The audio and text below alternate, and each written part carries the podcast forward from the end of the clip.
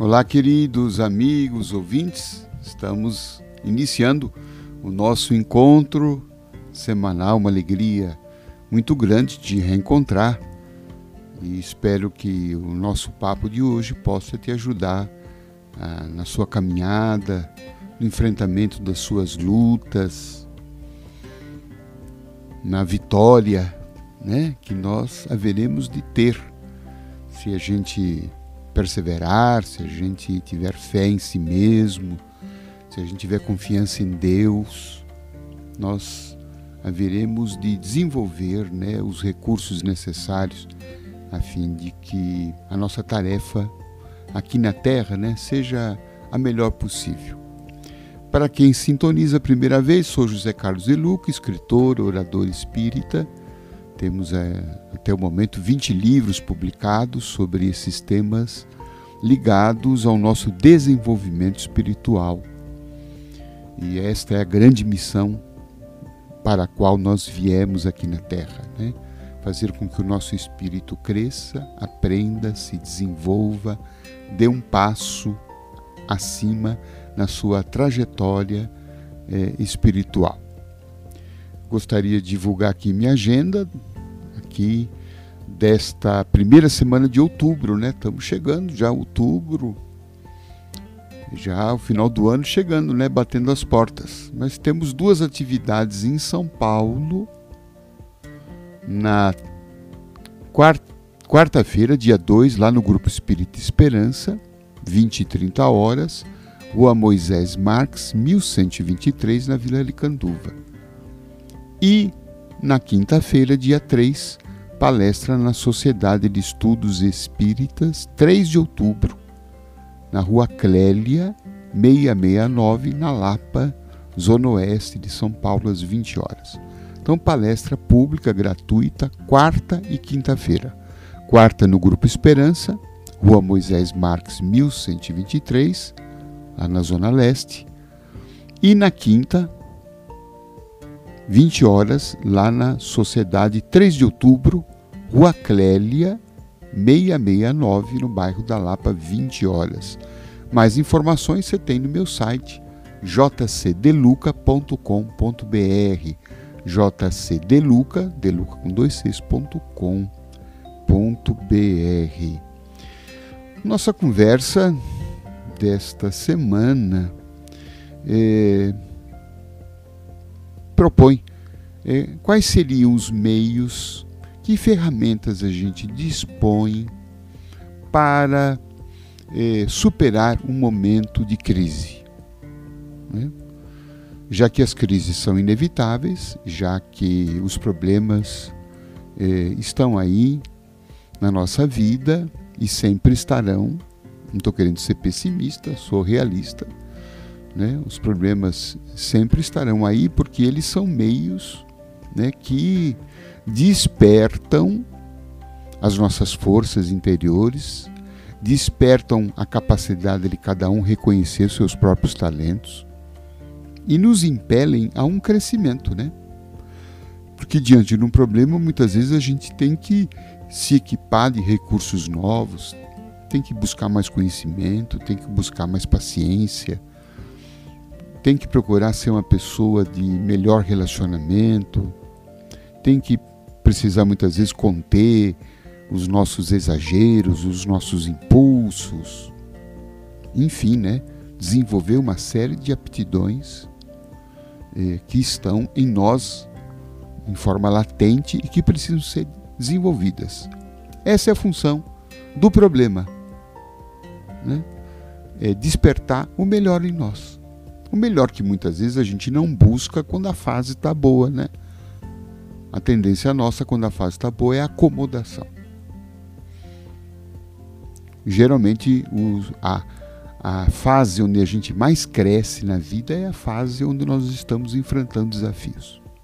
Então esta é a, a razão, né, do ponto de vista espiritual, pela qual nós estamos passando aqui na Terra, nesta fase de evolução nossa, passando, experienciando dificuldades a toda hora. Então, no meu livro Na Luz da Vitória, que é o mais recente livro nosso, nós dedicamos um capítulo, né?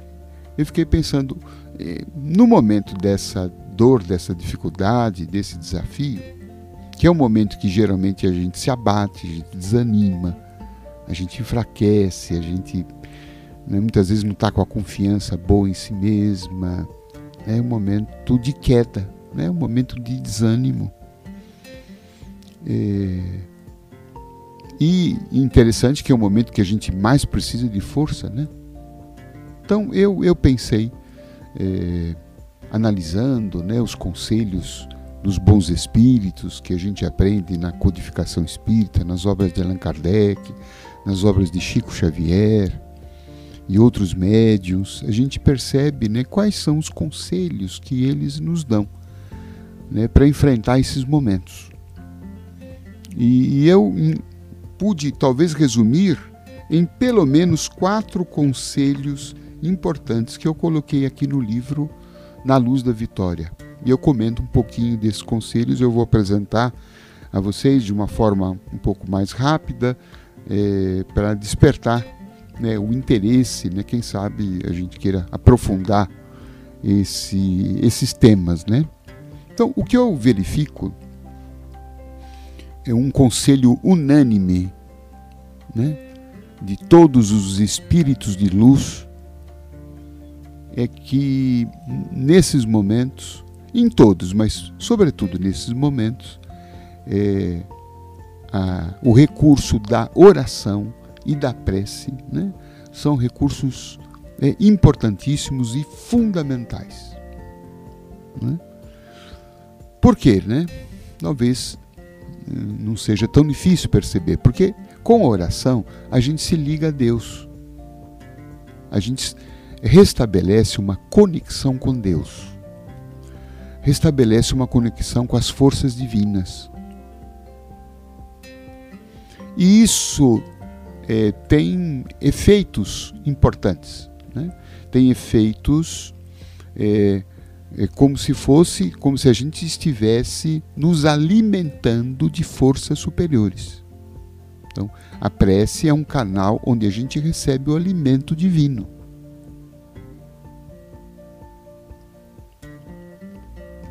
É o momento em que a gente se fortalece. Fortalece a confiança. É, fortalece aquela sensação de que estamos sendo amparados, como de fato estamos,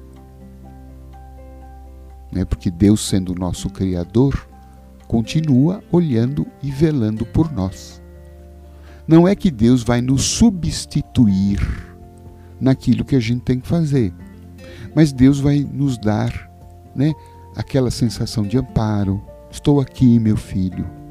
Né? Vamos em frente. Vamos ter paciência. Vamos ter perseverança. Vamos ter a certeza da vitória. E isto é um fator decisivo, né? na nossa maneira de agir. Porque quem age com confiança quem se sente amparado age com mais acerto, age com mais firmeza, age com mais fé e, portanto, tende a ter resultados mais efetivos e melhores. Né? Então, a prática da oração é, é fundamental para nós. Pelo menos a, aquela oração da manhã e a oração antes do repouso noturno. São dois momentos fundamentais né? para que a nossa alma esteja alimentada, para que a nossa alma esteja inspirada também. Muitas vezes nós recebemos pela oração a inspiração do nosso anjo de guarda, a inspiração dos espíritos do bem, né? que estão nos insuflando boas palavras nos insuflando bons caminhos, nos inspirando né, boas resoluções, nos alertando muitas vezes para caminhos perigosos que nós estamos tentando tomar ou já estamos tomando. Então aí já a gente pode perceber a importância da oração. Ah, mas como é que eu devo orar? Ore do seu jeito, da sua maneira, com as suas palavras. Deus não fica medindo a nossa oração, né, pela forma em que a gente ora, mas pelo conteúdo. E quanto mais sincera a prece, melhor. Quanto mais simples, melhor. Mais eficaz. Né? Porque Deus nos conhece. Não adianta a gente ficar fazendo prece bonita para, sabe, para impressionar Deus, como se Deus ficasse impressionado por isso. Bem, primeiro ponto então, anote aí oração, né? Segundo ponto, alimente-se de boas palavras e boas imagens. Então a nossa mente precisa ser alimentada, né? Durante o dia, né, é a sugestão que nós estamos fazendo aqui no livro, né? Procure ler algum livro que o inspire a viver positivamente. Mensagens de ânimo, consolo, esclarecimento espiritual funcionam como um remédio para a nossa alma muitas vezes abatida pelos desafios da vida. É muito importante, né? Alimentar o nosso espírito, alimentar a nossa mente de positividade. Né? Aqui uma sugestão: um livro que te inspire positividade. Seja ele qual for. Um livro que fortaleça a sua confiança um livro que te esclareça, um livro que te traga esperança. Aí você pode pegar nesse livro aquela frase que te tocou, escreva. Faça um pequeno diário, escreva no seu celular, eh, uma folha, em algum lugar. Leia aquela frase várias vezes por dia. Como a gente né, precisa comer, né? pelo menos três vezes ao dia, a gente também precisa alimentar a nossa alma das coisas que a gente nos faz bem. Porque o mundo muitas vezes está nos bombardeando, né?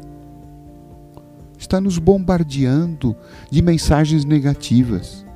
São pessoas negativas que convivem conosco, colegas de trabalho, né? Você lê o jornal, tem muita mensagem ali, né? desoladora. E se a gente vai se alimentando disso tudo a toda hora e vai assimilando aquilo, sem fazer uma faxina na nossa mente, a gente vai também sendo contagiado por esse pessimismo, por esse negativismo que está assolando o mundo. Então, muito importante, né? Muito importante. Escolha um livrinho, que te inspire boas coisas, né? Faça um diário com bons pensamentos, boas palavras. Isso é fundamental. Porque, gente, o que os espíritos dizem é que, aliás, isso não é propriedade do espiritismo, né? Muitos é, estudiosos do comportamento dizem que tudo começa na nossa mente. Ora, se eu tenho uma mente negativa, a, a vida vai espelhar. Né? Eu vou agir de acordo com aquilo que está na minha mente. Qual é o meu padrão mental? O meu comportamento vai refletir o meu padrão de pensamento. Então, esse é o objetivo, né?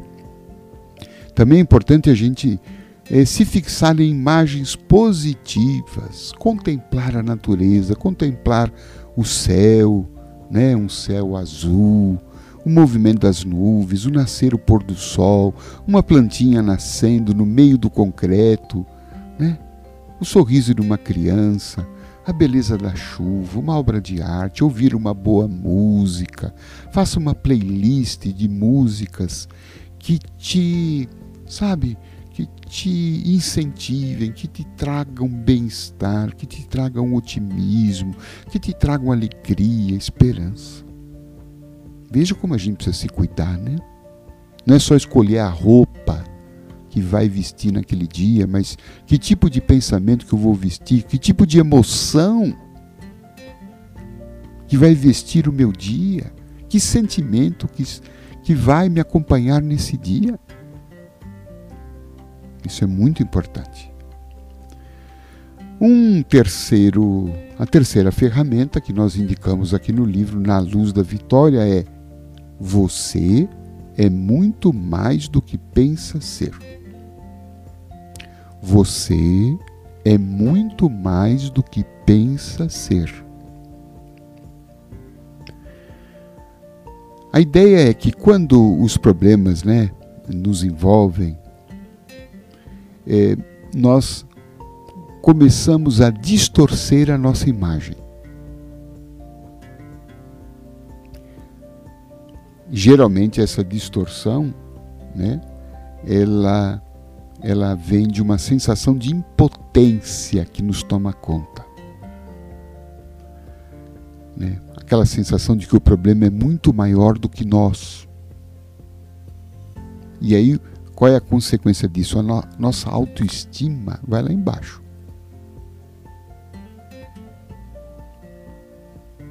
Aí a gente passa a se sentir inseguro, impotente, incapaz. Aí vem o desânimo. Né? A gente se sente pequeno demais, o problema ficou grande demais. Né? E a gente passa então a se sentir um derrotado. Achamos que a nossa vida está acabada, que aquele problema, né? Ele é insolúvel, então nós precisamos tomar cuidado né, com, com essas distorções. Lembrando sempre que nenhum problema vem para nos destruir. O problema pode nos abalar, sim, não há dúvida. Né?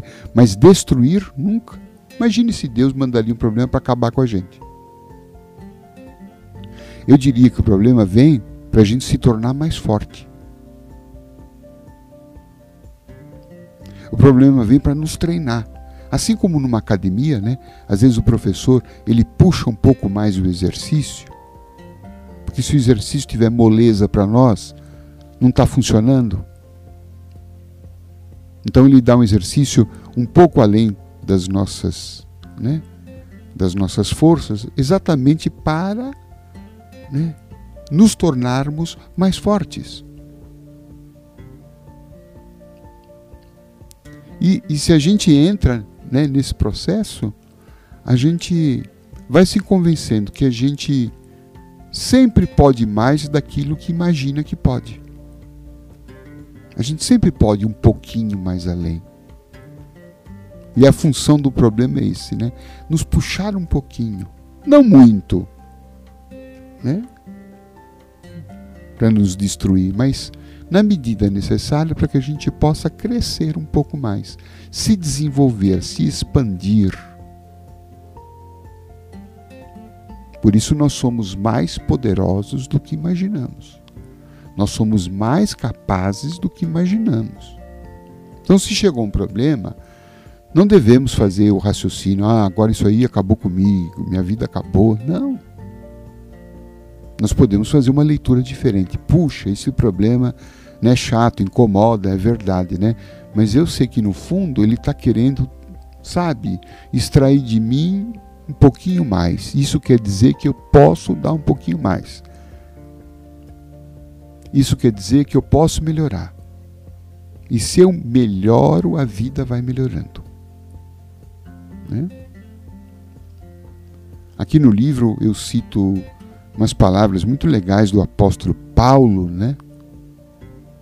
Na sua carta a Timóteo, ele diz assim: Deus não nos deu um espírito de medo, mas de fortaleza, de amor e de sabedoria. Deus nos deu um espírito de fortaleza, de amor e de sabedoria.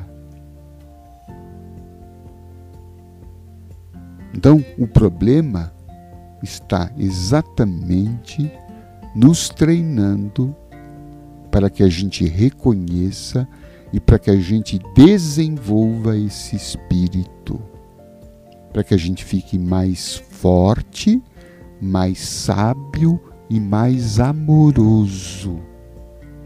Olha que enfoque interessante para a nossa vida.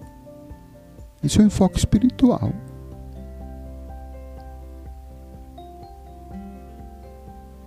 Então, então comece a analisar os seus problemas com essa perspectiva. Mas esse problema está na minha vida para que eu fique mais forte, mais sábio e mais amoroso. O que é que esse problema está querendo me treinar, né? E eu vou aceitar esse desafio. Porque essa é a vontade de Deus. Que a gente cresça.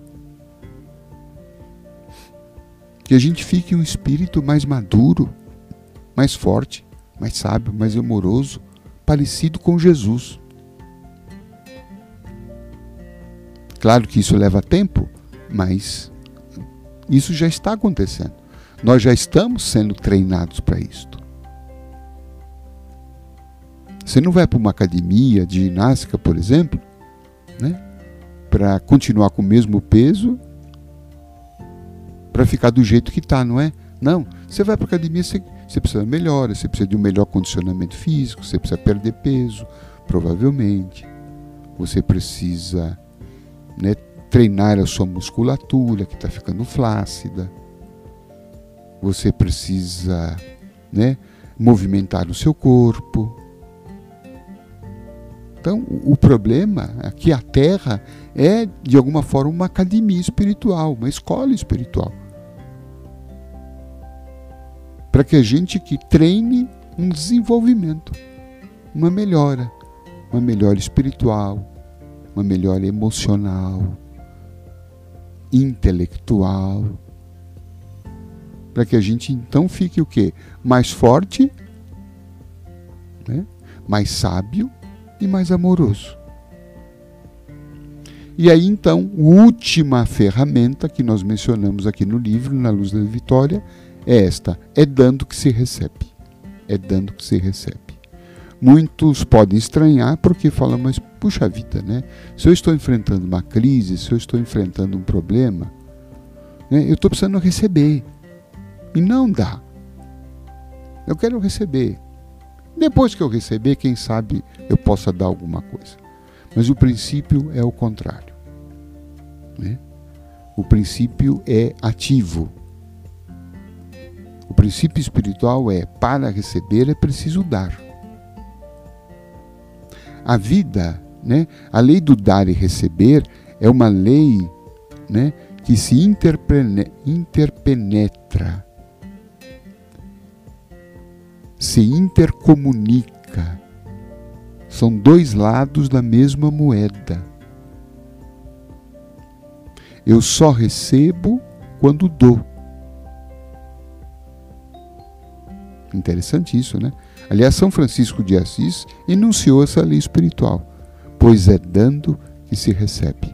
Se a gente está recebendo pouco, é porque está doando pouco. E esse doar não é necessariamente, ou aliás, ele é muito menos doar dinheiro, doar uma, uma coisa material, doar uma esmola. Não, é doar o melhor que a gente tem.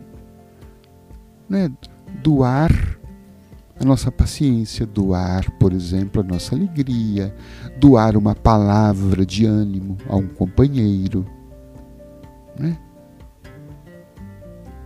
doar o nosso tempo para escutar alguém, por exemplo, que está com um problema.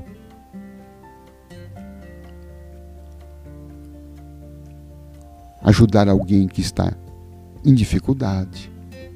Aí então, quando a gente entra nesse mecanismo do doar, necessariamente a gente entrou na roda do receber. A gente entra num circuito de forças diferentes. Porque o circuito de forças que geralmente nós estamos envolvidos é o do negar, é o circuito do egoísmo. Não dou nada para ninguém. É só eu, eu, eu, eu. E quando eu estou nesse circuito fechado do eu, eu, eu, eu não posso receber. Porque eu estou fora né, da corrente do bem. E a corrente do bem significa né, lidar, se envolver com os outros, incluir os outros nos seus projetos de vida, incluir, né, desejar a felicidade dos outros, trabalhar tanto quanto possível pela felicidade dos outros. Bem, gente, estão aí algumas ideias, maneiras, ferramentas para nossa ajuda espiritual, para a gente poder vencer os nossos desafios. Mais informações você tem aqui no livro, né? Na Luz da Vitória. Quem sabe você possa né, se interessar por esses assuntos tão importantes para que a gente alcance a nossa vitória. Foi um prazer estar com você. Meu grande abraço, uma excelente semana.